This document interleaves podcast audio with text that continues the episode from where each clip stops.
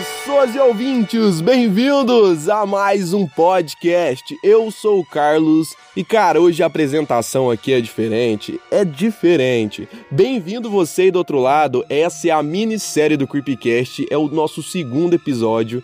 E essa minissérie é focada em contar para vocês a história do horror no cinema, tanto o impacto cultural quanto político, sobre tudo o que aconteceu todos os envoltos que tem sobre essa história maravilhosa, sobre o nosso gênero preferido aqui do Creepcast. Então, cara, aproveita muito. E a apresentação é diferente, porque essa é a segunda parte, não vai ter apresentação dos meninos. Mas é claro, eu vou falar quem participou caso você esteja chegando agora. É claro, se você quiser começar por esse e depois ir pro primeiro episódio, que foi semana passada, não tem problema, não tem problema nenhum mas quem participou do episódio foi nosso querido Negão, Rafão de sempre, o Cinetru, o Full Frame e o Paolo. Para seguir todo mundo, você pode ir na descrição desse podcast ou pode ir lá no nosso Instagram, que eles vão estar marcados na publicação. Isso mesmo, cara.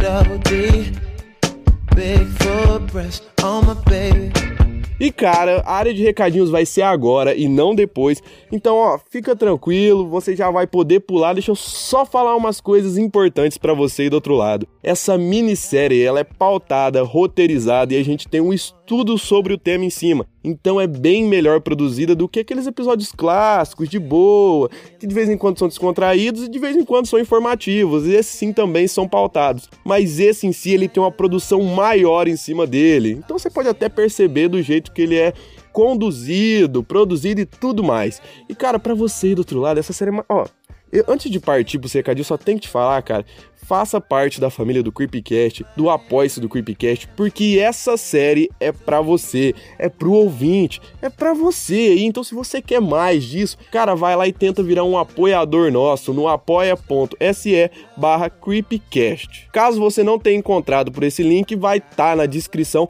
ou na nossa bio do Instagram que você pode conferir também. E vamos logo pra de recadinhos? Vamos, Rafa Editor, dá a minutagem pra galera, pra galera e pra eles poderem pular de recados caso não queira ouvir. 8 minutos e 27 segundos. E cara, vamos começar essa linha de recados maravilhosa antes desse podcast começar. E o que eu disse ali é muito importante. Por quê? Porque o apoio do Creepcast é uma ferramenta que você pode nos apoiar e logo menos ela vai estar entrando no reajuste para você, apoiador, poder receber mais e logo menos ela vai estar entrando num reajuste para você, o nosso apoiador, o que quer se tornar um apoiador, poder ter mais recompensa, receber mais recompensas. Isso, cara. E é claro, se você não apoiar a gente, tá tudo bem, a gente entende, a gente entende que a situação não é fácil, não tá fácil para todo mundo, mas se você tem vontade, cara, é muito importante. Por quê? Porque isso dá um gás, ajuda na produção dos podcasts, fazer coisas mais bem pautadas como esse. E é muito importante pra gente você virar apoiador, fazer parte dessa família, que todo mundo aqui, todo mundo em volta, é todo mundo uma família meio pá, meio louca. Briga toda semana, xingamento toda semana, como você vê nos podcasts, como você vai ver nesse também, porque nunca muda, né?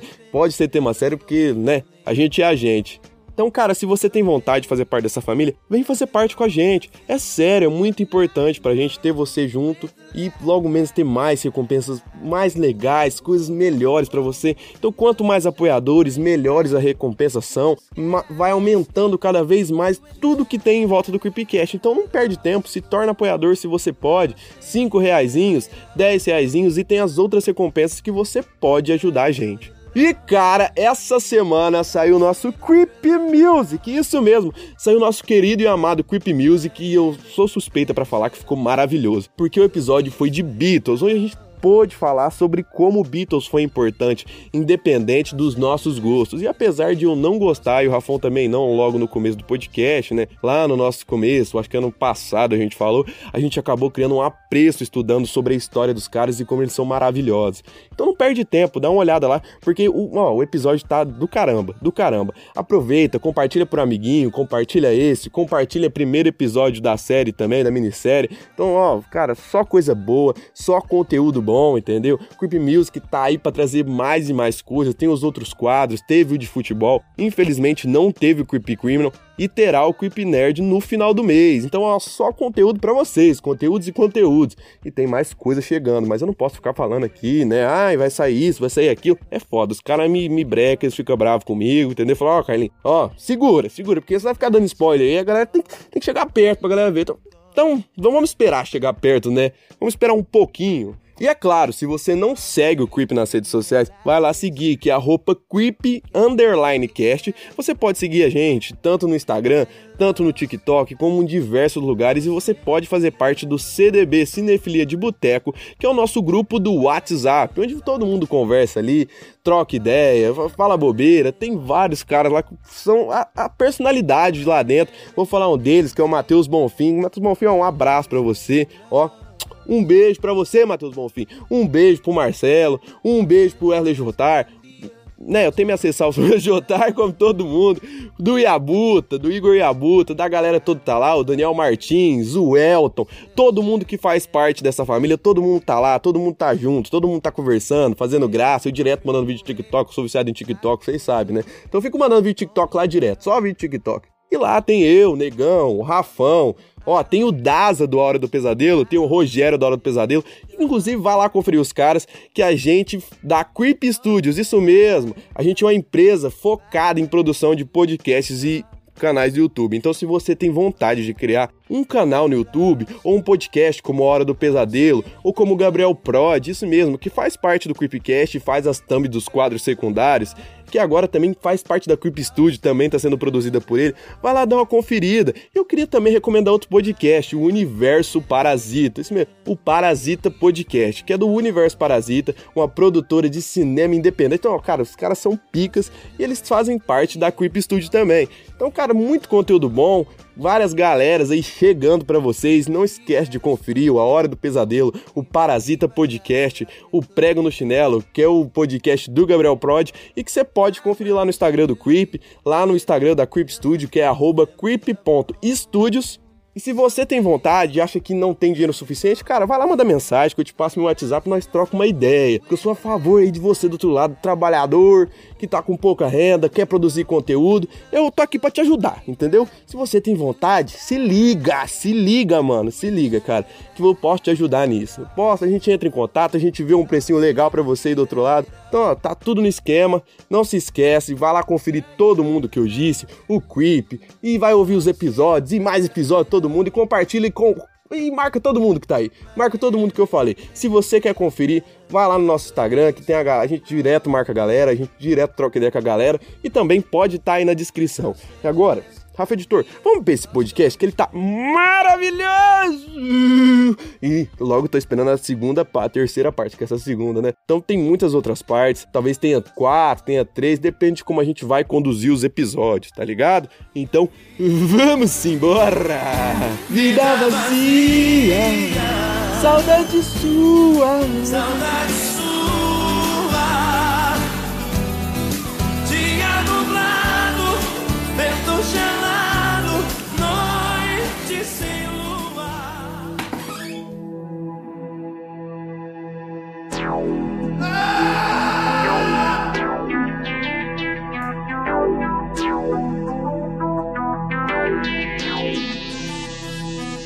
Você escuta Alexandre Frota todo dia com Rafão. Ou no da Xuxa com Calil Negão Ouve o creep, ouve o creep, ouve o creep, ouve o creep, ouve o creep, ouve o creep, ouve o creep Mari Fefe dão hate em filme E vi João acham legal. Ouve o creep, ouve o creep, ouve o creep, ouve o creep, ouve o creep, ouve o creep, ouve o creep Nossos episódios são uma merda nada. Calma, merda! Esses episódios são uma merda. Nossos episódios são uma merda.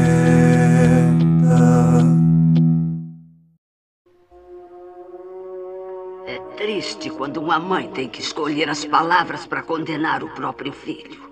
Mas eu não podia deixar que ele me acusasse de cometer assassinato. Eles já o prenderam como deveriam. Ele tinha que ir. Ele sempre foi mau. E no final ele pretendia dizer que eu é que matei aquelas garotas e aquele homem. Mas eu não podia fazer outra coisa além de ficar sentada como uma velha inválida. Eles sabem que eu não posso sequer mexer um dedo. E não o farei. Por isso eu vou ficar sentada aqui, calada, para o caso deles virem a suspeitar de mim. Provavelmente estão me espionando. Que espionem. Assim poderão ver o tipo de pessoa que eu sou. Não ligarei se fizerem isso. Espero que estejam espionando. Eles verão. Eles verão e saberão. Eles verão. Eu nem sequer poderia tentar.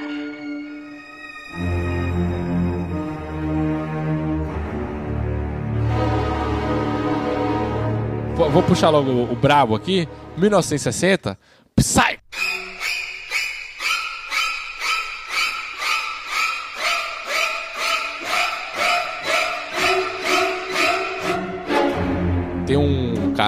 É, quem quiser se interessar, procura depois. O nome dele é Carlos Primati. Ele é basicamente o cara que mais manja de cinema de terror no Brasil. Ele é tipo um monstro. É a enciclopédia que anda. O primate é pica. Uma vez eu. Uma vez não, mais de uma vez, graças a Deus, eu fiz alguns cursos com o Primate já. E ele falou que psicose é o início do cinema de horror moderno, né? Tipo assim, acho que aqui para, pula um outro lugar, assim, pá!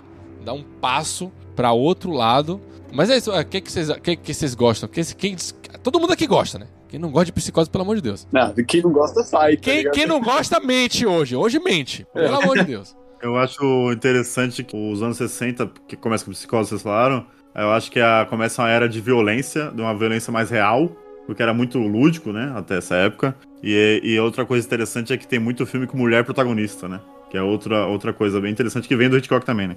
Quando eu fui querer me adentrar no cinema de terror antigo, o primeiro foi o Psicose, logo de cara. Falei, ah, vai no Psicose, né, que é o mais falado. Já tinha assistido, quando mais novo, aí falei, vou assistir de novo. Aí eu assisti e achei pica pra caralho. Nos anos 60, eu tinha falado do código Reich antes do, da autocensura lá, então tava chegando no final do- desse código, então esses diretores eles tiveram mais liberdade. Surgiu mais coisas com mais sexo, sangue. Com mais sexo não, com sexo, porque na época nem podia, né? E eles, tipo, alguns diretores faziam, né, antigamente, mas eles eram filmes que eram meio que descartados, não eram. Mas aí chegou os anos 60 e eles tiveram mais liberdade. Psicose, Os Pássaros. Teve também essa- meio que essa reciclagem do, do cinema gótico e também da literatura gótica, agora com mais sangue, porque agora o Código Reich tinha acabado. E aí veio. é, Vocês vão falar ainda, mas teve Bebê de Rosemary, trilogia né, do, do apartamento, Repulsar ao Sexo. E aí veio o George Romero com zumbi. Antes já tinha, já tinha zumbi, né? Mas eu acho que o grande clássico mesmo veio com o George Romero. Meu, tem uma Vocês estão, que é- vocês estão, vocês estão falando, falando, falando, falando, mas isso vocês estão errados, tá ligado? Os mais importantes dos anos 60, eu vou falar, como eu sou meio brasileiro, meio italiano, é Meia-Noite Levarei Sua Alma e Black Sabbath. É os mais importantes dos anos 60, meu Então, filho. eu ia falar do Zé do Caixão também, mas é. Teve Black Onibaba, Sabbath pô. é do caralho, tá? Black Sabbath é do caralho. Onibaba do Shindo e Kwaidan. Não sei se você já viu. Pode falar, pode falar, Paulo. Nós que é meio da raça italiana, tá ligado? Nós que é meio, nós que é meio bambino. Ah, vai tomar no cu. Não, não eu, ia, eu ia mencionar que assim, o que é interessante do, do Hitchcock, são- acho que duas coisas marcaram muito, assim, o perfeccionismo do cara, né? Por exemplo, aqui é o, o, o take lá do sangue escorrendo pelo ralo em psicose. Essa, essa é, é o momento que eu brilho, né? Você sabia, tá ligado? Foram, acho que, 50 e poucos, foi ou 30 ou 50 e poucos takes, até o sangue cair certinho no ralo, assim. Então você vê que era um cuidado que ele tinha com a obra que, que era muito excepcional. E outro que é interessante também é a montagem do Hitchcock, que é muito muito frenética assim, tem na teoria do cinema tem dois tipos de montagem, né? A opaca e a transparente. A transparente é aquela montagem, vamos dizer assim, Marvel, tá ligado? É uma montagem que, mano, você esquece que teve um- uma equipe de montagem por trás. Você assiste o filme normal e você não vê os cortes. E aí tem a opaca, que é, que é quando os cortes eles têm uma potência muito importante no filme, né? Então, por exemplo, os pássaros. Tem aquela cena que o foguinho vai chegando perto do- da bomba de gasolina e aí fica intercalando, né? No foguinho com o rosto do pessoal. Aí o fogo avança um pouco, mostra o rosto do pessoal avançando um pouco. Psicose, a cena mais icônica, né? Que é a do chuveiro, é, é uma montagem totalmente opaca, né? E é interessante trazer isso, assim, que surgiu no cinema russo, né? Eisenstein. É, a, a gente fala, a gente fala de psicose, mas o Negão falou. E eu tô acompanhando agora a filmografia desse cara. Eu amo esse cara, tá ligado? E agora também entra ele, que é o grande diretor de As Máscaras do Terror, traduzido aqui no Brasil, mas de 1963, que é o Black Sabbath. Um abraço, um beijo ao Mario Bava, que eu amo Mario Bava. Vocês consideram Psicose o primeiro slasher mesmo? Que nem alguns não, falam não, aí? Não, não, não, não. Não, isso aí não faz Primeiro slasher, primeiro slasher é. É Black Christmas. Respeita aí você, primeiro, Rafão. primeiro slash é Halloween. Tudo, é, tudo disso é prótese. É porque assim. Mas acho a gente vai chegar nessa discussão depois. É, Eu não sei se o Cinetru sabe dessa história aí, mas o, o Psicose, é, eu, eu li em algum lugar, eu vi algum vídeo, não sei. Não, não tô lembrado agora, mas foi um filme feito super rápido, tá ligado? Ele, o, o Hitchcock ele teve cuidado com três ou, sei lá, duas ou três cenas específicas, com essa do ralo, a, da, a morte mais icônica e outra que eu não lembro. Mas ele fez o filme, tipo, ele escreveu e fez o filme super rápido. E essa outra cena que o Paulo disse do lá dos pássaros, que ele vai filmando o fogo chegando e a galera gritando. Pô, a atuação. Ele, ele fez isso de propósito, porque a atuação lá da. Esqueci o nome dela. Ela é tão meia boca assim, tão zoada, que ele meio que vai cortando ela e ela não entrega, tá ligado? Você percebe que ela não entrega o que ele quer. O desespero e tal. Então ele vai meio que cortando e volta. Ele corta e volta, pra meio que tá disfarçado, mas ainda mostrar que. E o gordinho enjoado, o gordinho enjoado. Não podia ser do jeito que eu não queria, não. Eu ficava doido. Eu dava xilique. O Psicose é, é um filme que Hitchcock fez rápido porque fez do dinheiro dele, tá? É um filme que o estúdio não quis bancar. Então Hitchcock falou: foda-se, eu quero fazer, eu vou fazer. Ele comprou os direitos do livro. Aí ele mandou comprar todos os livros. Tipo assim, os caras entrou na livraria, comprou tudo, porque ele não queria que ninguém soubesse o final e tal. E aí, depois vocês botam isso aí no YouTube, trailer do Psicose. Trailer do Psicose é o Hitchcock, ele, o, Hitch, o próprio Hitchcock, entrando na casa, ele começa a falar: aqui teve um assassinato assim, assim, assim, só falando, né, descrevendo. Não mostra a cena. Aqui teve isso, isso e isso. Aí ele vai descrevendo pra dar aquela sensação, porra, quero ver isso aí, quero. Porque ele descreve do modo, tá ligado? Ah, negócio grotesco, correndo e tal. É gênio, gênio. O Hitchcock é o maior da história. E ele, e ele teve até um programa de TV depois, né? Pra falar sobre, assim. Ele era, ele era muito midiático, né?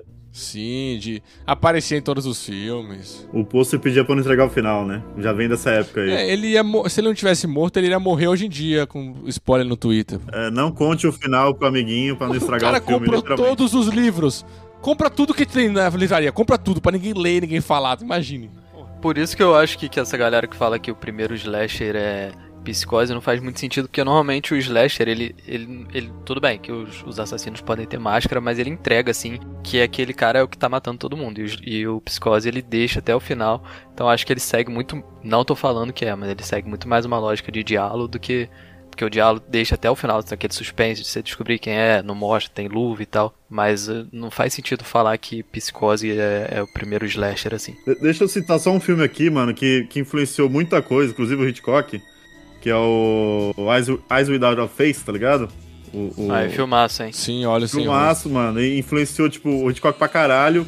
E Halloween, tipo, veio quase 20 anos depois e é, tipo, influenciado pra caralho. E ninguém fala muito desse filme, tá ligado? Assista essa porra. E é vão falar que existe pós-horror ainda, hein? E existindo esse filme, a galera ainda fala que existe pós-horror. Escutem a música do Billy Idol, Eyes That Are Face. Sim, e, e pra época é um gordo Essa caralho. música é maravilhosa, velho. Vai tomar no cu, Billy Idol.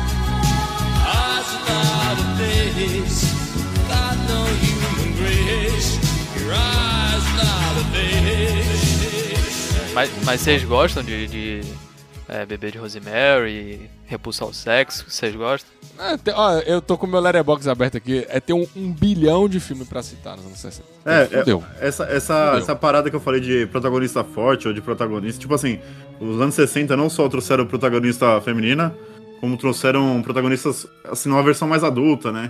Não era muito puritana, tipo, é, a primeira cena já mostra fazendo sexo ou fumando, ou, sabe assim? É, é, uma, é uma década de protagonismo feminino muito grande, que aí se a gente for ficar citando um por um, é muito filme. Mas é isso, Bebê de Rosemary, Psicose, tem muita coisa pra citar, tá ligado?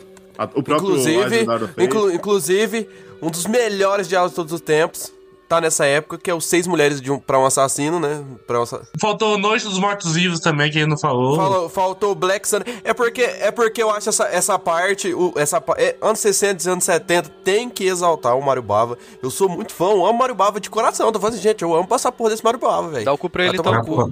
Rapaz, O Carlinhos, o o Carlinhos que- tá La impressionado. Reine! La Reine! o que, o o que o Rafael fez com esse menino não é possível. Ele botou, ele, ele botou, ele botou um irmãozinho dentro dele. Tá doido. O homem virou outro depois que o Rafael entrou dentro dele. Citar dois filmes importantes aqui. Um, o Negão já falou rapidamente, o Onibaba saiu nos anos 60, né? Importantíssimo do Japão. Isso. E, e vocês falaram rapidamente também, mas no final teve só o Romero, né? Trazendo A Noite dos Mortos Vivos, que era tipo um dos exemplares mais importantes do cinema de todos os tempos. E tipo assim, fora trazer zumbi pro, pro, pro mainstream pra caralho, ainda tipo, mó dedo na ferida do racismo, assim, escancarado, tá ligado? Pra época, né? Anos 60, vamos lembrar é, a morte do Luther King, o caralho a 4. Então, pô, gigantesco. Eu posso, posso citar mais um, posso citar mais um rapidamente, rapidamente aí, antes de todo Não, mundo eu falar. não quero pular Eu pros queria. anos 70 deixa eu não, falar, porra. deixa eu falar o capeta dos infernos, baiano, filho Vai. da puta. É. Eu quero citar o filme que é o que era acontecido com Baby Jane, que é, é, é um filme que, com duas mulheres que se odiavam e que são ah, possivelmente uma das, das, das duas maiores atrizes de todos os tempos, que é Bette Davis e Joan Crawford. As duas se odiavam, as duas é, não, não se bicavam de nenhuma forma. Uma falava mal da outra, de frente, de costa, pá. E é um filme maravilhoso, mano. Assistam esse filme. Tem na HBO Max, tem na Amazon, tinha na, na antiga patrocinadora do Creepcast lá, Telecine, tá ligado? Assistam o que tem acontecido com o mano. Esse filme é foda, viado. Esse filme é de foder. Só, só, só essa, essa parada do racismo que eu falei rapidamente aí. Eu acho que é um dos primeiros protagonistas negros, tá ligado? O que é interessante pra caralho pra época. Porque, tipo assim, o cara simplesmente ter um protagonista negro e falou, foda-se. E aí no final, se você não entendeu a crítica que ele tá fazendo, ele ainda deixa mais explícito, né? Que eu não vou nem dar o spoiler aqui. E se vocês quiserem ver mais sobre essa história aí de protagonista negro e do negro em, em geral no, no cinema de horror, tá ligado? Tem um documentário chamado Horror Noir, que é muito foda, que é do Shudder, que é só sobre isso, tá ligado? Só sobre a influência dos negros. Achei que ia falar assim, chama o nego do zap.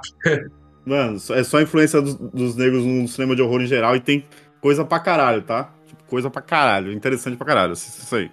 Não, que é louco, assim, pensar, tipo, como, de certa forma, eu sinto que a gente andou um pouco na contramão, um pouco das coisas, porque, tipo, enquanto vocês trazem essa questão de como a mulher estava assumindo um protagonismo é, e estava surgindo uma- novas questões mesmo, né, de narrativa, aqui tinha uma lei em vigor que, que obrigava as narrativas a se repetirem, tipo, tinha uma lei que obrigava o vilão a perder, o mocinho a ganhar, então, assim, se, o- se o filme tinha um vilão, você já sabia o, o começo e o final, obrigatoriamente por lei. E tinha uma minutagem de nudez obrigatória, feminina, inclusive. Então, é louco, assim, a gente andou muito na contramão nesse período, de certa forma. Porra, aí, aí fudeu. Vamos lá, vamos lá. Boa! Não, é, não- é, não tem como comparar. A gente tava na ditadura militar, né? É isso. Tipo assim. é, os Estados Unidos não tá na ditadura militar, inclusive a nossa ditadura militar foi apoiada pelos Estados Unidos. Mas por isso que eu não queria falar, porque. é. Porque o bagulho vai longe. Globo lixo, Globo É, uma lixo. história muito longa. É que, tipo assim, pornô chanchada é um tema que me interessa profundamente, assim. Então, tipo assim. É, é muito complexa essa parada. E aí, pra não entrar nessa porra também, mas a pornô chanchada. A gente tá falando, como eu falei, sobre o regime militar, então o contexto é muito diferente, mas tem relação, pra fazer uma relação legal, acho que cabe aqui, na verdade, com o Código Reis, que o Fufreme tinha falado mais cedo, que era essa autocensura que os estúdios se colocaram pra evitar a censura do Estado. Eles próprios criaram o código deles e tal. E aqui no Brasil a gente tinha né, a censura da ditadura, que influenciava diretamente a nossa produção cinematográfica, enfim. Sim. E de certa forma foi também uma resposta, né, a isso, assim, essa, essa questão do a boca do lixo, né, de mostrar aquilo que, que ninguém quer ver, vamos dizer assim, né, com muito grito, muito vômito, muita... Ah, e, e um, e um ponto que além desse negócio da, da ditadura militar, pá, o cinema ele tem suas limitações por questões políticas, também tem o fato dos Estados Unidos também querer poder é, exibir todos os seus filmes em todos os países, né? Mais outra questão política que o cinema se É, quem envolve. destruiu a boca do lixo foi os Estados Unidos. É, e trocar insumos com o Brasil em troca, tipo assim, de, de vender pro, pro Brasil passar os filmes dos Estados Unidos, saca? O, o Cinetru, você vai falar uma porrada de filme aí, eu quero, a gente já falou vários também. Quero falar pra galera ver Kwaidan. É do Jay, é, é um É do J-Horror. Do é- Kobayashi. Isso. É do japonês e assistam essa porra que influencia muito o filme até hoje. Assistam.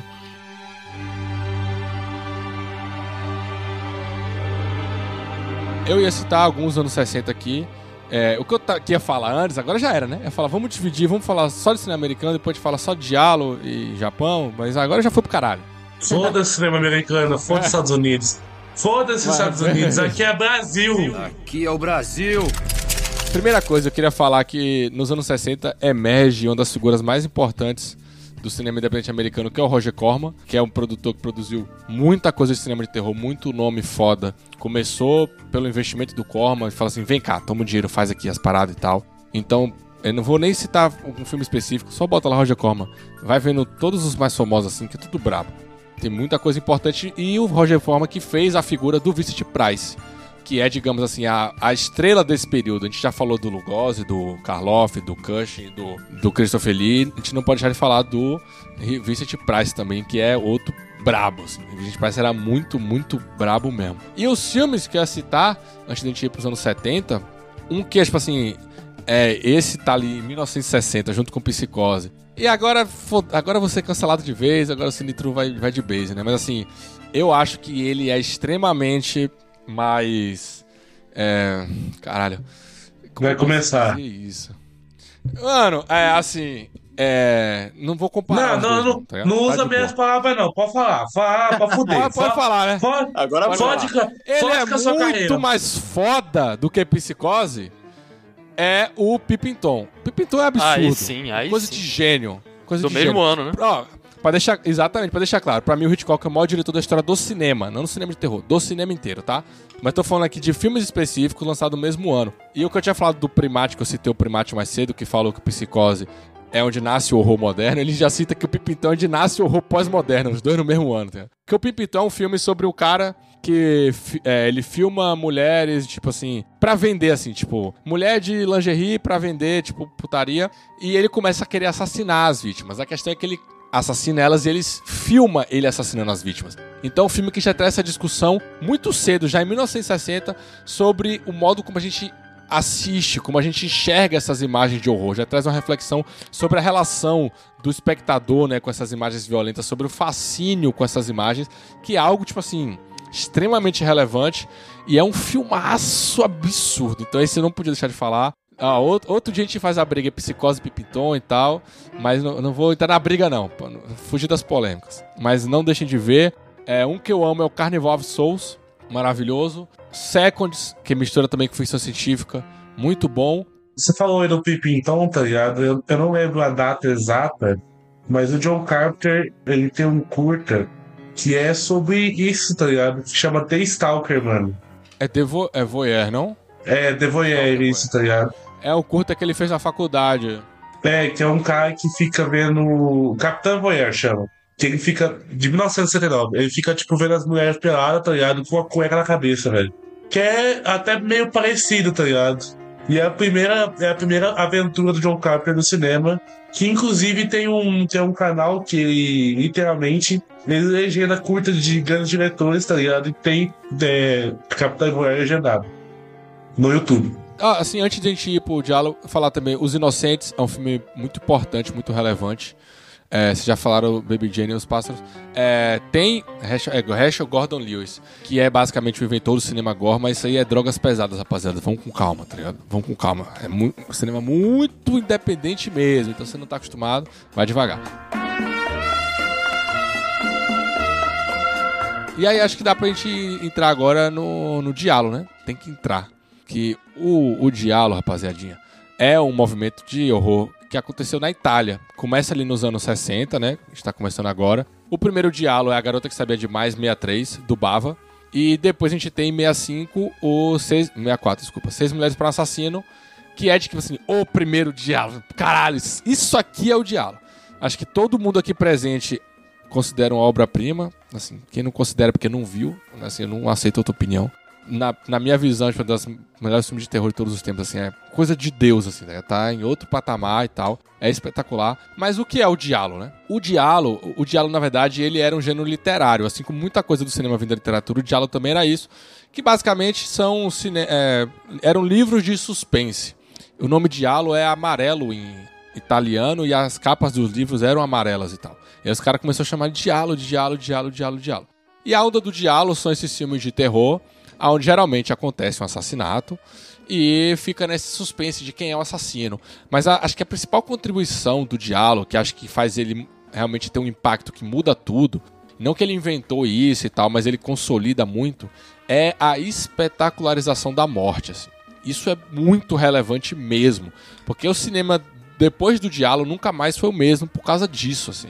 Tipo assim, é entender que a morte, a gente chega nos anos 60 já, ó, o terror tá lá do final do século XIX. E aí a gente vem até aqui, mais de 60 anos de terror.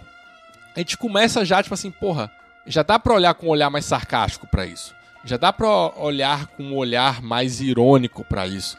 Então, essa espetacularização da morte, estilização da morte, já traz essa parada mais sarcástica, assim, pô, a morte é divertida, tá ligado? Começa a ter essa entonação muito graças ao diálogo, assim, pô, o modo, no Seis Mulheres para Assassino, porra, aquela morte da banheira, tá ligado? Que a mulher estrangulada bota a cara, aí o Bava filma ela de dentro da água, assim, tá maluco, pô. É, os, o- os filmes do Diallo eram bem estilizados, assim, né? Cheio de cor, tudo bonito, e aí tem muito sangue. Muita extravagância. E um super suspense, né, em volta, super reviravoltas, né, que eu acho que o que mais atrai a galera eram as reviravoltas, a espera da reviravolta, você tentando investigar, e geralmente isso é algo que você não esperava, essa estética colorida e pá, é tu- tudo muito bom, velho. É, O Diallo, ele é importante demais, assim, pra história do cinema de horror, que, que muita outra coisa aí que vai vir.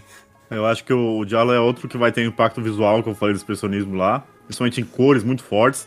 E o Diallo, eu acho que é interessante que é, eu acho que é o, o gênero que mais, assim, é padronizado. Tipo assim, é uns caras de luva com arma branca e eles focam muito nisso, tá ligado? É, mostra só as mãos, mostra só a arma, geralmente atacando mulheres. Assim, é, é um gênero que ele tem um padrão muito bem definido, mas mesmo assim é genial, né? Tipo, mesmo assim é muito diferente de um pro outro, mas assim, o, o, o que ele quer passar é, é meio que regra, sabe? Você tem que dar foco nas mãos, você tem que esconder o assassino, assim, tem que ter um plot. É interessante. O slasher é muita influência do Diallo, né, o Sinetro? Não, 100%. Antes, é que eu não, não, eu não vou fazer a ponte ainda, porque eu queria citar só alguns autores do diálogo. A gente tem já o Mário Bava, que já foi citado, e a gente tem, digamos, uma espécie de tríplice, a, a tríade ali, dos três grandes, que é o, o, o Argento, que citou também, e o Fute, né? Não, vou- não vou ficar polemizando aqui, rapaziada, mas só pra trazer o contexto. Mas vou, né? É isso que você... Eu recebo pra isso, rapaziada, pra polemizar aqui nessa porra.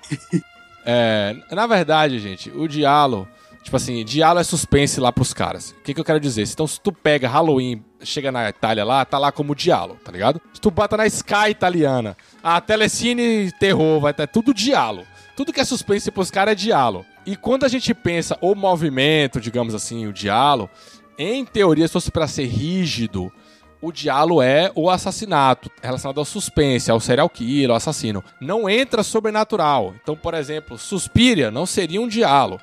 Mas é como eu falei, se a gente for bem rígido, pensar o que é diálogo mesmo e tal, tal, tal.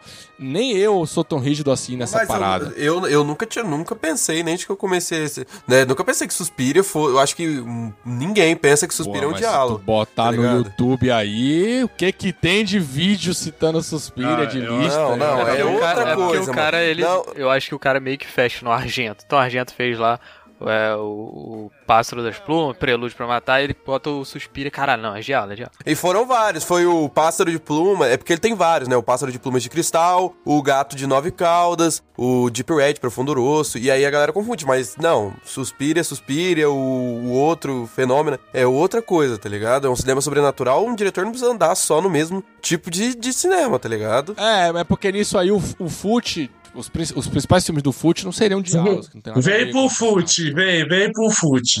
Eu, eu acabei de falar, o Diallo é um gênero bem definido, tá? Eu, pra mim, Suspira também nunca foi Diallo. E assim, assim dá, pra, dá pra saber o que é Diallo de, no- de longe. Mas assim, assistir Diallo é, recente, ou de uns anos pra cá, tem a, a barreira da língua engraçada, porque é um italiano, às vezes, muito, assim, É é redublado. dublado. É, redublado. É tudo, é tudo dublado, é padrão deles lá. É, o, o cinema italiano é sempre redublado. Eles, eles têm essa cultura, né? Isso aí, Paolo, meu bambino, arrebenta esses caras. Nesse aspecto, mano, tem que saber por, por gerações, entendeu? Não, é que, mano, realmente a questão não era nem por, por um problema de, de equipamento de som, era realmente cultural a questão da Itália, da dublagem, assim. Todo filme é dublado, mesmo os em italiano são dublados. Isso no passado, né? Mas virou, durou por muito tempo isso. Não, se você assiste filme italiano do final dos anos 80, ainda é dublado. Isso, isso é um negócio que o Paulo falou que dá pra relincar agora, que é o desenvolvimento da sociedade, da sociedade italiana, em cima do cinema italiano, tá ligado? Oh, toma! Ele começou a falar, o Rafael falou assim: vai, então fala aí, então, vai, bobão. Fala Vai, aí. fala aí. Rebenta, gordinho, vai, ué. Você não tá preparado? Não tem pauta? Uai, não, não, tá bom, velho. É, o que, que você falou? Tá viajando o que, que, o que que você falou? É que assim, ah, não, o Carlinho puxou que é desenvolvimento da, da, da Itália pelo cinema. Eu não manjo muito disso, tá ligado? Aí fala aí, né? Não... Não, mas é, é- é- Mas isso é uma verdade, isso é uma verdade que o Carlinhos tá falando, tá ligado? A, a sociedade italiana, é, a Itália não é um país hegemônico, tá ligado? Ela se tornou um país, é uma, um acumulado de países. Aí depois, é, graças ao cinema, o diálogo e também ao Faroeste Spaghetti, ela deu uma modificada, tá ligado? É porque o cinema é igual o, o Senetu falou, eu, eu, igual eu falei, tá ligado? É, o que acontece na Coreia e o que aconteceu nos Estados Unidos, que é uma imposição, o cinema é uma grande arma para a imposição da cultura de um país sobre outros, é, demonstrar as coisas sobre outros, tá ligado? E o próprio diálogo, ele demonstra o estilo de vida, ele demonstra uma, uma qualidade, ele demonstra as coisas, tá ligado? Tipo, pra existir filmes como a, a Vida é Bela e outros grandes filmes italianos aí, como a gente já viu, com a Sofia Leone e tudo mais, teve que existir o diálogo, tá ligado? Pra, pra abrir essas portas. Ah, entendi. Não, eu não tava zoando o Carlinho. Eu não tava zoando o Carlinho. E aí, Carlinhos? Tomou na jabirosca? Cusne- Vai, Paulo! Vá bene! Eu falei errado, gente. Mano, mas se eu falei certo, por que que tão jogando? Eu não tô entendendo. tá Não, ninguém- eu não tava julgando, eu tava zoando, cara. É que você soltou e saiu, não sabia o que, que era. Não, mas, mano, isso, isso que você falou é impressionante, né, cara? Como, como o cinema tem a potência de, de unificar, assim, né? Criar uma cultura, de transformar uma cultura.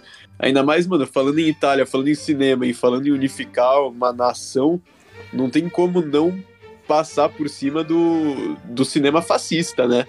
Na Alemanha e na Itália, assim. A, a, a importância que isso teve para a Segunda Guerra Mundial num todo é impressionante, né? A Alemanha estava completamente destruída pós Primeira Guerra, toda arrebentada, cheio de tratados para tipo de indenização mesmo. E o, o cinema teve um papel fundamental para levantar a nação, assim, né? Pra, pra quem não sabe, mano, em 1870 a Itália foi reunificada, tá ligado? Teve uma reunificação italiana e pá. 100 anos depois começou o movimento de aula na Itália, tá ligado? E aí a gente vê como que o, o cinema foi explorado nesse tipo, tá ligado? O Cinetur sabe até mais que. O, Fa- o Valerio Spaghetti foi nessa época, 1970, 1960, né, Cinetur? É, anos 60. É, então foi uma grande popularização do, do própria cultura italiana, tá ligado? Como sabe, né, mano? O papai aqui é, é, o- é o Paulo Maldini de Minas Gerais, tá ligado? Eu tenho que dar uma aula. Eu e meu amigo Nesta, Paulo, né? Paulo Nesta, a gente teve que dar uma aula. Os caras estão afiados hoje, eles vieram. mano. Então, Mano, aqui é a potência. É o Maldini Minas Gerais e o Franz Beckenrafa. Conhece, conhece Letu? O Franz Beckenrafa? Né, Rafão? Franz Beckenbauer. muito bom. Ele não fala nada de mim, né? Eu só sempre deixar de lado. Carlinhos, o, o seu Durval do podcast. Fala pouco quando fala, fala bosta. Mas fala bem. Serve o que faz. Engraçado que eu que puxa, eu que eu que quero a pauta. Eu que quero a pauta. Eu vou lá, eu, eu escrevo pauta, eu tô escrevendo pauta, mano, que a gente tá fazendo de tema, mandando pra eles, mano, pra ajudar eles, mano, pra ajudar eles. Pauta. Eu tô fazendo, eu tô trazendo, eu tô trazendo um monte de questão e eu, eu falo assim: "Nossa, pretinho, que que é isso? É só evolução, você tá macetando". Introspectivo do interior, ele não fala. gente, que que é isso? Bom demais. Diallo, é, ele vai desse nos anos 60, metade dos anos 60, e vai a fundo nos anos 70, lá até metade dos anos 80. Mas é uma boa transição aqui pra gente estar nos anos 70. E antes de, de, de a gente sair do Diallo, mais ou menos, eu queria citar, além desses três que a gente falou, né? Fute, que não é necessário. É que o Fute fez alguns diálogos, mas os mais famosos não são. Mas enfim, o Argento, o Bava. Citar também o Sérgio Martino, que seria, digamos assim, um quarto nome ali, mas tipo assim, também brabo demais. O, o primeiro que eu assisti, inclusive, dele. Eu torço. Foi o primeiro que eu assisti. Torço, porra, esse é brabo. É que as minas ficam lá no castelo, é esse, né? Sim, bom pra caralho, tá? Mano, o Sérgio Martino tem o filme top 5 melhores títulos da história. Que é Seu Vício é um quarto fechado e só eu tenho a chave. Porra, Que isso, aí é um. aí é um- Caralho. foda. Caralho. É foda, foda. Esse título é foda. Enfim. E eu queria citar também o príncipe da Itália, Lamberto Bava, que é filho do Mário Bava, que é brabo. Começou a putaria. Vai começar a demagogia. Incluindo que eu eu não, eu não falei, não, mas Lúcio Fucci é o maior diretor de diário italiano, tá? Pra mim. Lagartixa no corpo de mulher. Agathe in the Brain, maravilhoso, tá? Fica pra caralho. Eu te amo, Fucci. E agora vamos falar da maior década do terror. Da maior década do terror, anos 70. Ah, a gente vai falar de anos 80 agora, vocês querem pular? entendi. Não, anos 70, ué. Ah, você falou a maior década do terror, eu confundi, pô, né? Anos 80. Cala a boca, cara. Cala a boca, piranha. Sua piranha.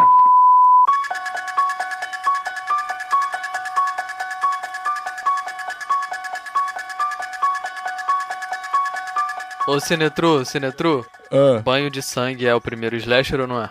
Não. não, também não. Não, não é, ó, deixa eu falar uma coisa logo aqui. Já quer começar a polêmica. Bora, rapaz. Hoje é dia. Não existe slasher não americano. Pra começar, eu vou largar logo essa aqui. Que não existe. isso? Bagunça, Aê! rapaziada. Bagunça. É, vo- vocês querem tirar logo o elefante da sala, né? Vamos lá. A gente já tá aqui, né? Anos 70. vamos lá, Rapaz vamos começar a porra aqui. Vamos Rapaz. começar essa porra.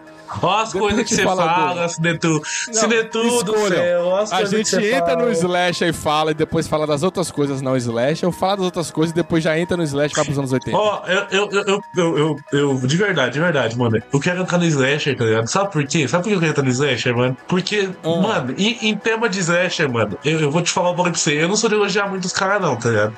Eu, sou de, eu sou de massacrar os caras no podcast, tá ligado? Mas você vai entrar numa crina de cavalo, meu filho, com o Rafão, porque o, o homem é brabo no Slasher, velho.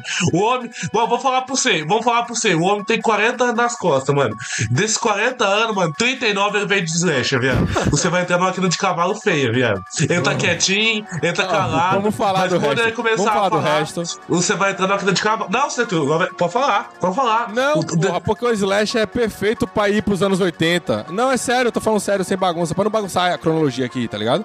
É que nem a gente fez com o Diallo, pra transicionar, acho que é uma transição boa pra ir pros anos 80. Ô, Rafa, Então vamos você tá citar calado. o- Rafa, você tá calado que você sabe, né? Que, se- que quando você vai se envolver, você vai desafiar. O Slasher, eu acho que anos 70 é gigantesco, mas a onda de Slasher, de muitos Slasher, é realmente 80. Mas assim, alguns dos maiores exemplares são dos anos 70, né? A gente vai ter que falar, não tem jeito. Ah, vamos falar de outras coisas aqui. Vamos falar do Exorcista, por exemplo? Mano, Exorcista simplesmente junto com Seres Inocente e Alien, os três maiores filmes de terror de todos os tempos. Nessa época aí, dessa década, veio a porra toda, né? Tipo, veio Sobrenatural, aí veio sangue pra cacete. Teve o quê? Exorcista. Teve. Teve Alien, Carrie do Exorcista, De Palma, é, né? Don't Look... Carrie, Alien, Don't Look Now, Homem, Profecia. Homem de Palha, Dawn of the Dead, Suspira, Quadrilha de Sádicos, Zumbi, Alien. Eu, Te- eu acho... Texas Chainsaw Massacre. Mas, mas o Sinetru, tem algum motivo pra essa porra ou foi aleatório? Todo mundo quis fazer filme da porra toda? O que aconteceu? Calma aí, Neto. Todo mundo falou, falou e esqueceu. Andou na prancha.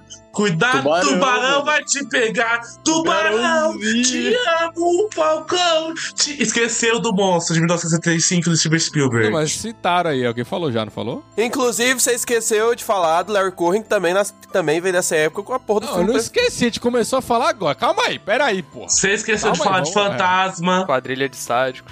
Ó, vamos, então pronto. Uma coisa de cada vez, uma coisa de cada vez. Vamos O lá. bagulho, Primeiro. o bagulho de tubarão, velho. O bagulho de tubarão que é fantástico, mano. O, na pré-estreia, o Spielberg tava lá, né? Pra ver a, a reação do público. Aí nisso, mano, teve um cara que pegou, passou mal assistindo, saiu do cinema e vomitou, tá ligado? Aí o Spielberg falou: Nossa, fudeu, vai ser um fiasco esse filme. Aí o cara, mano, pegou, limpou os beijos ali e voltou pro cinema. Nesse momento ele sabia que o bagulho tava bom.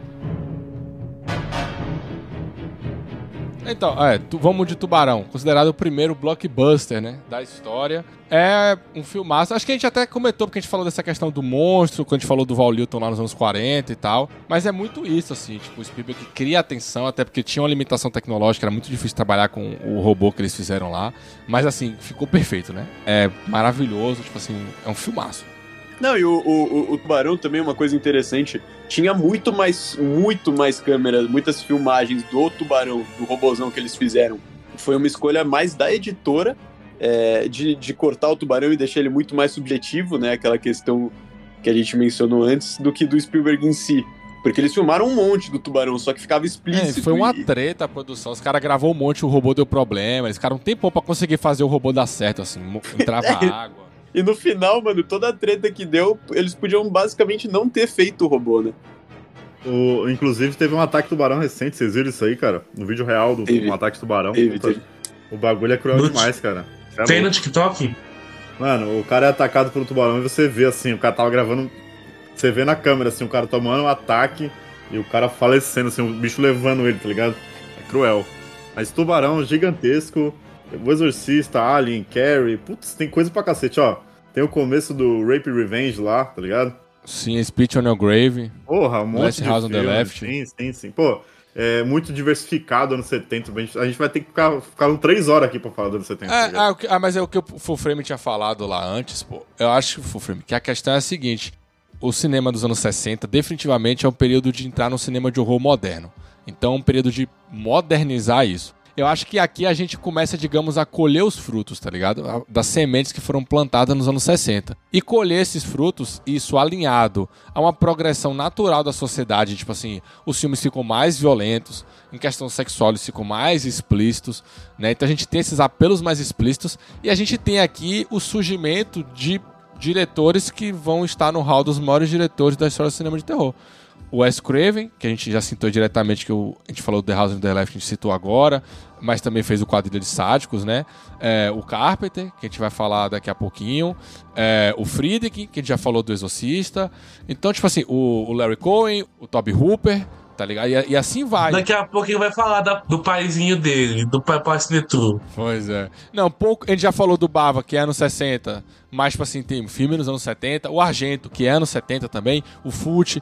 Então, tipo assim, a gente começa. O Romero. A gente tem essa consoli- consolidação de caras que vieram um pouquinho antes e agora se consolidam. E caras novos que entraram pra história mesmo, assim. Então, acho que é uma progressão natural. E outra. Naturalmente, quanto mais o tempo passa e a indústria reconhece a consolidação do gênero, se investe mais, dá mais oportunidade. Quer surtar um. Vai, dá oportunidade dos caras surtar mais também, tá ligado? E como eu falei, final dos anos 60, tem revolução sexual, tem toda essa questão do progressismo lá nos Estados Unidos e tal, na- no mundo todo na gera- no geral. Então acho que isso abre muitas portas também. Pô, a gente tá falando do Exorcista, um filme que tem uma menina menor de idade se masturbando com um crucifixo, falando fuck me Jesus, tá ligado? Porra, não teria como ter sido feito antes, pô, não tinha como. Não, tinha, ó. Heresia, tinha sadismo, tinha blasfêmia, tinha tudo pra você pensar, tá ligado? Eu falei do Frankenstein. E por causa de uma linha, de uma fala, o bagulho foi censurado. Imagina, essa evolução pro exorcista. Mas são 40 anos de diferença também, né? É, os diálogos já tinham mais sensualidade, os filmes do Bava já tinham e tal. Seis Mulheres para Assassinas são seis modelos super bonitas lá, não sei o quê. E- mas tinha também o filme de canibal, né, tá ali nessa época. Tinha um filme de zumbi, que também eram muito. O filme do Fute de zumbi, pô, é só membro desmembrando. O filme de canibal, então, tá ligado?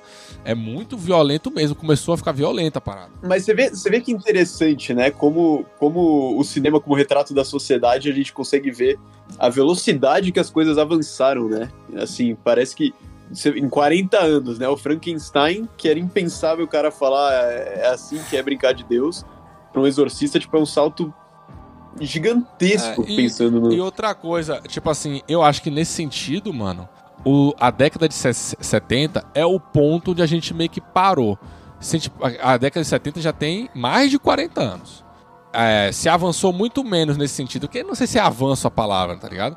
Mas se mudou muito menos nesse sentido do que mudou dos anos 40, anos 30 pra década de 70. Tipo assim, o nível de violência, o nível de nudez, de, de blasfêmia e tal, eu acho que hoje, em nível de blasfêmia, por exemplo, é muito mais comportado do que era nos anos 70, tá ligado? Justo. é muito menos ácido hoje em dia e tal. Enfim, então, tipo assim, os anos 70 é essa década definidora. O próprio cinema colorido, os anos 60 faz a transição, mas nos anos 70, os filmes preto e branco já eram exceção, tá ligado? Já era difícil você ver alguma coisa em preto e branco e tal.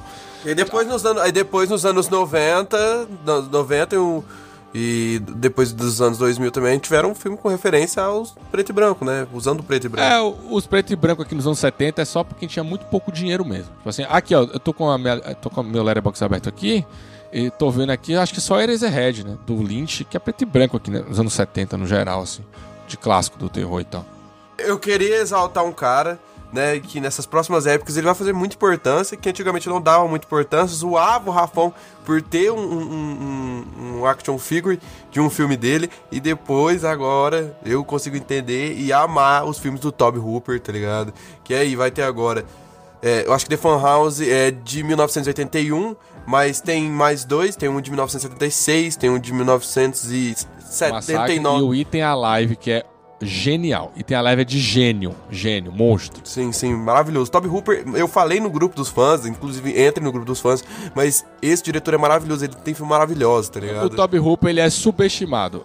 Vai parecer loucura porque o cara fez uma sala serra elétrica, só que virou moda na internet falar que, tipo assim, que ele só fez um massacre. Ah, foi uma atacada de, tá ligado? De- ah, o cara acertou uma e pronto. Loucura isso aí, tá, rapaziada? Loucura. Ele é pica. Ele é pica, mas não é buraco. Isso é isso, né, filho?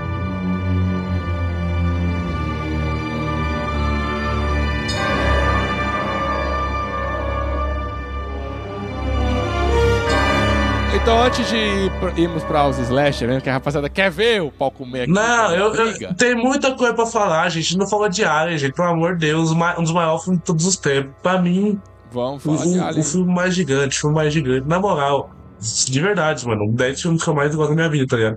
Aí o Rafael fala assim: é, mas o 10 pouquinho que eu gosto de Jojo Rabbit. Ah, eu sou Rafael. É, a, a gente, a gente não pode levar as listas do negócio a sério, porque Jojo Rabbit tava, tava lá entre os melhores dele, tá? Então não levem a sério ele. Não, tem ó, o Homem de Palha.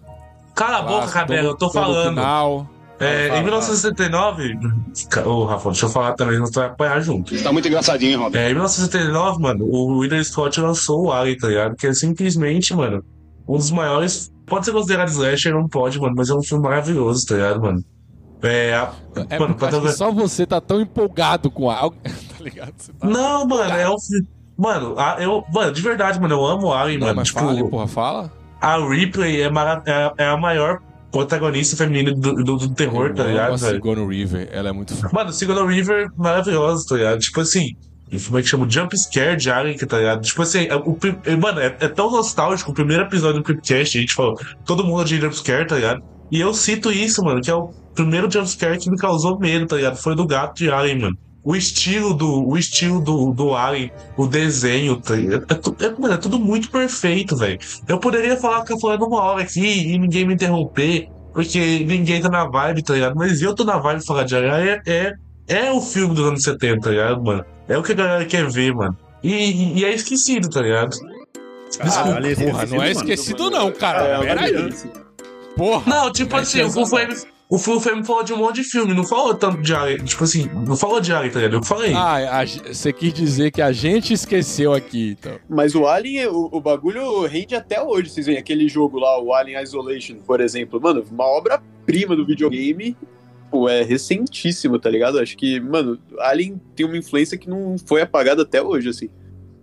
É louco, to- todo ano, todo ano falam de Alien, todo ano É, tem novo fora do Alien. Fortnite. jogo, o que tem de jogo de Alien? Inclusive, pra mostrar que o cinema, ele é a sétima arte e extrai de outra arte, eu queria falar de área. Eu vou falar porque o Minegão é meu amigo, né? E meu bom amigo, a gente tem que ajudar a dar esse apoio a ele, né? E por isso eu venho trazer informação sobre Alien. E pra mostrar o quanto o cinema é maravilhoso, extrai de outras artes, eu queria falar sobre um artista, né? Que conseguiu fazer o design do Xenomorphs. Foi Giger, e o Giger, ó, um abraço. Pica pra caramba, com a estética toda sexual, meio horror cósmico. Ó, foda pra caralho, não tem o que falar, velho. Eu sabia que ia falar do Geek aqui, já falou umas 10 vezes desse cara, hein, Rafael?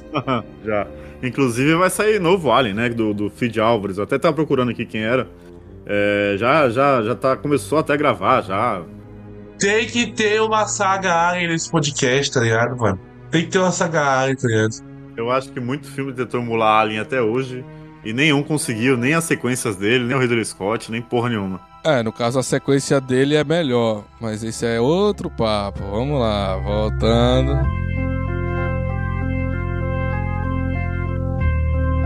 Três diretores que eu queria falar, que aí, tipo assim, eu estou em paz e aí foda-se o que acontecer depois. Eu não posso sem falar deles. O Larry Cohen já falou bastante lá, você que não ouviu o nosso podcast. Filmes trash, com trecheira, porra, trecheira violenta tava aqui, porra. Vão lá assistir, ouvir esse podcast, a gente falou bastante do Larry Cohen. Mas só pra citar novamente aqui rapidamente, é um diretor de cinema independente americano. Foda, fodástico, fodástico. Que fez vários filmes de terror nos anos 70. It's Alive, God Told Me To.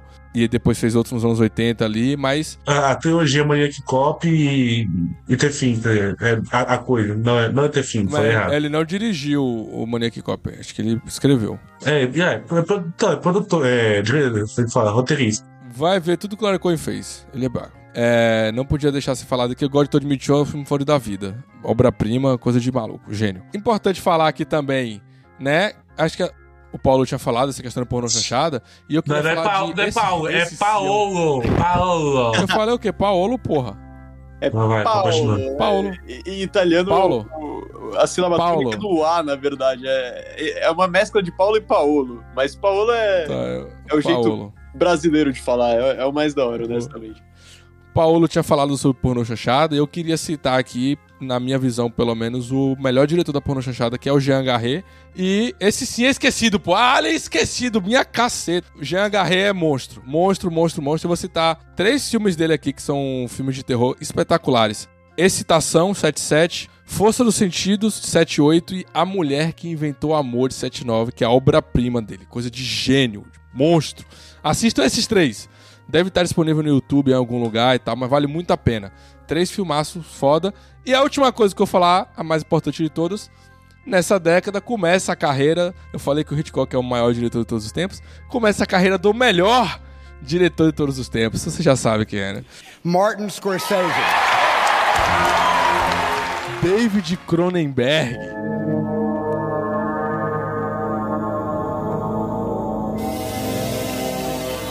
Ai, ai, começou. Altos filmaços.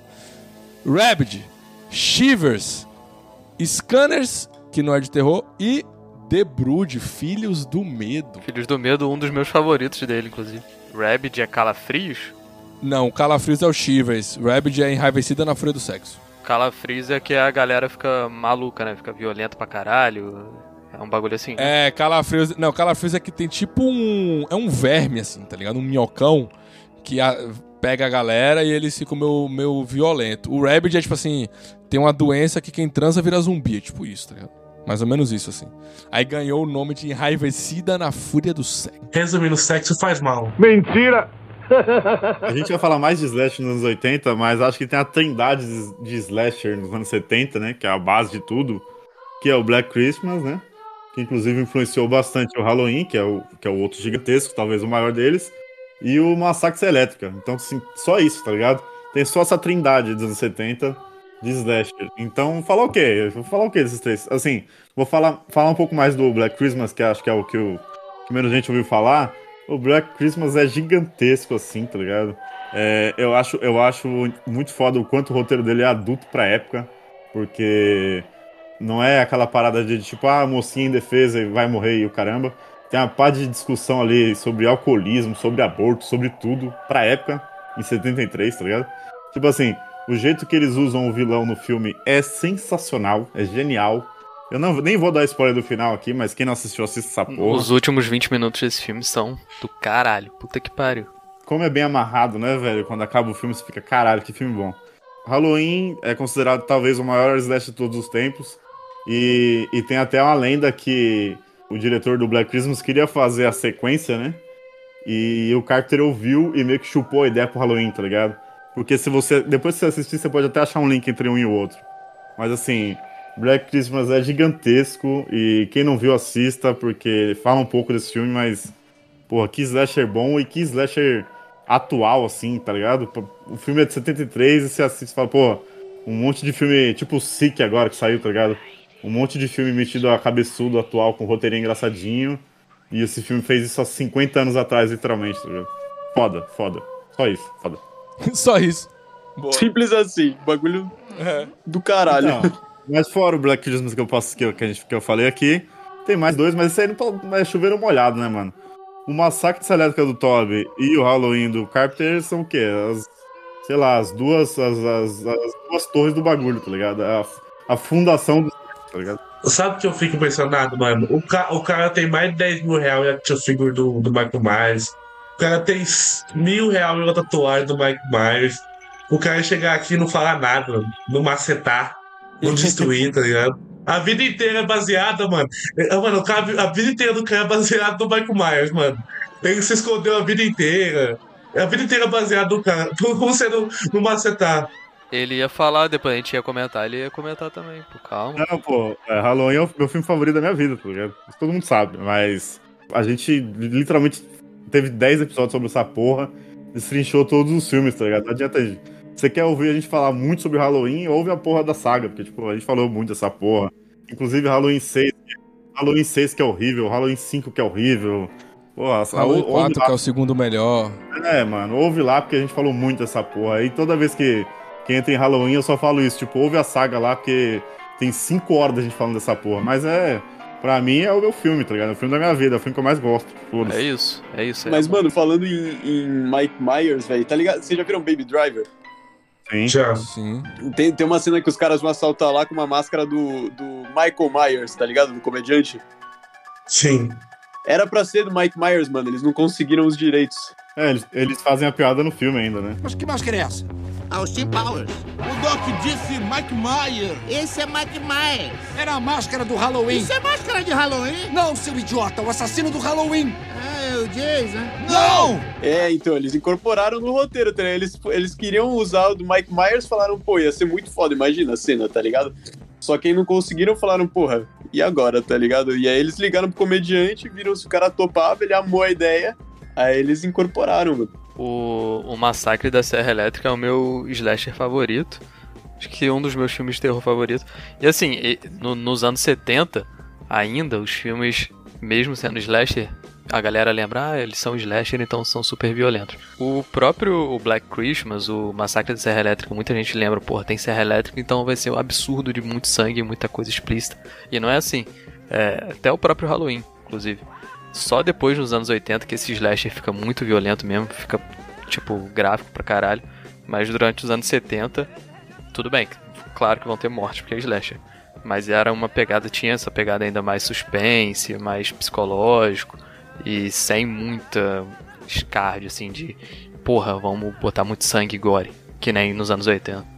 Não, eu ia falar que. ah, mas isso, tipo, às vezes, a própria atmosfera do massacre, tipo assim, não é tão violento quanto coisas que vieram depois, mas às vezes a atmosfera é tão pesada que acaba sendo a experiência mais violenta nesse Porra. sentido, sabe? Sim. A cena da, da janta depois. ali é absurda, pô.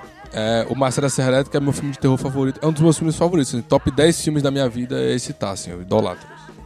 Não, eu, eu- é exatamente isso. O massacre, por mais que não seja nada gráfico, eu acho que é interessante porque ele é tratado como um abatedouro, tá ligado? Toda cena é como se ele estivesse abatendo um porco, é literalmente isso. É, É tudo por isso muito essa- sujo, sabe? É, tem essa atmosfera pesada e suja, porque isso que é foda, não é glamourizado, tipo, ah, eu não vou caçar essa menina aqui porque eu quero zoar ela. Não, ele vai caçar porque ele quer comer a carne, foda-se, tá ligado? Então toda morte é como se fosse um abate de um animal. Então, pra mim, a, a cena, a cena foda, pra mim, que é, a, que é a primeira aparição do Leatherface, que é literalmente ele dando uma, uma macetada com, com a marreta na cabeça do cara, tá ligado? E fechando, puxando o corpo e fechando a porta, é genial, porque apresenta, tipo, é isso aqui que você vai ver. É, e é muito, é muito cru, tá ligado? É muito seco. Pô, é literalmente o cara aparecendo, dando a martelada na cabeça do cara, você só ouve, tipo, a, ao som do, do bagulho batendo seco num crânio, tá ligado? O cara cai igual um porco, ele puxa, fecha a porta e é isso a cena. E, puta, espetacular, tá ligado? É muito Mano, é, eu tava foda. come- Quando eu vi a primeira vez, eu tava começando a ver filme mais antigo, assim, hoje eu acho que eu tive uns 13 anos, e eu não entendi. Eu fiquei tipo assim, oxe, porque não tem aquela catarse, tá ligado? Do zoom, da trilha crescente, nada. Tipo, é muito. Abriu, pegou o cara, bateu a porta. Eu fiquei assim, oxe, que porra é essa, meu irmão? Mas isso é muito foda. O, o The Walking Dead fez um pouco isso, né? Com a cena do, do Negan lá. Foi meio essa estratégia também, assim, é o choque pela, pelo, pelo cru, né? É assustador de tão cru que o bagulho é. Com beisebol? Com a, com a- É, então, tipo, a apresentação dele, assim, tipo, você acha que o bagulho já tá cruel ali, aí do nada ele pega e escolhe. É, é bom, não sei se já é considerado spoiler falar. É isso, o cara pega, vira clock. Você ouve barulho ali, o barulho ecoando. E morreu um dos, mais, um dos personagens preferidos pra apresentar outro, assim. Acho É mesmo, eu lembro. Não tem trilha, né? A galera fica só, só filma os caras chorando e acabou, é isso. é cruzaço, assim. E isso acho que é muito interessante, assim, dessa apresentação, porque às vezes é mais chocante mostrar como seria realmente do que potencializar com uma música. né? Não, e, e não tem nenhum corte de serra fora da perna dele, né? Em, em- em cena, tipo. É... é, em cena mesmo. Tipo, a serra nem é usada literalmente no filme, né? Tipo, ela não aparece, né? É só indicado, tá ligado? Fora o corte. Inclusive, o corte da perna dele foi quase deu, deu merda, né? Quase cortou a perna realmente, tá ligado? Sim, mano, sim. Foda. É, Quase morreu ali. Se É, podia, tudo podia é icônico nessa porra, né, mano? A cena do jantar foi replicada mais de um bilhão de vezes, tá ligado? Todo ano alguém replica essa porra, essa cena. O Resident Evil replicou faz pouco tempo. Tipo, ah, sei lá. Todo mundo conhece essa porra. Então, a dança Frontiers da... lá do o francês, que é tipo igual, mas sabe? Sim, sim. Realmente. A dança da serra. Genial, sensacional. Falar o quê, né? É, E tá é- tendo um filme novo, até na estante teve um filme na Netflix. né? É, e aí e, e nunca chegou nem perto, tá ligado? Esse é um, é um exemplar que, sei lá, não conseguiu nem encostar, é tipo o Alien. Ah, o Alien ainda teve alguma coisa boa, mas o, o Massacre é foda. Eu ia falar só do Invasion of Body Snatch que a gente tinha citado nos anos 50 e agora tem o primeiro remake, 78, que é absurdamente foda também. Vale a pena ver os dois, assim, é incrível. Acho que é um dos poucos filmes de terror, assim, que, tipo, fala assim, pô, veja os dois, veja o original o remake, que os dois são espetaculares. Primeiro, acho que é 56, salvo engano, Don Siegel, e esse é de 78. Vale muito a pena. Os dois são espetaculares. Eu não vi o, o outro remake, que é o do Ferrari, que é dos anos 90, esse ainda preciso ver. Mas o de 56 e 78 vão, vão sem medo, que os dois são muito foda. Se liga que esse episódio especial vai ter uma terceira parte para poder falar sobre os anos 80, 90, 2000 e 2010. Aguarde!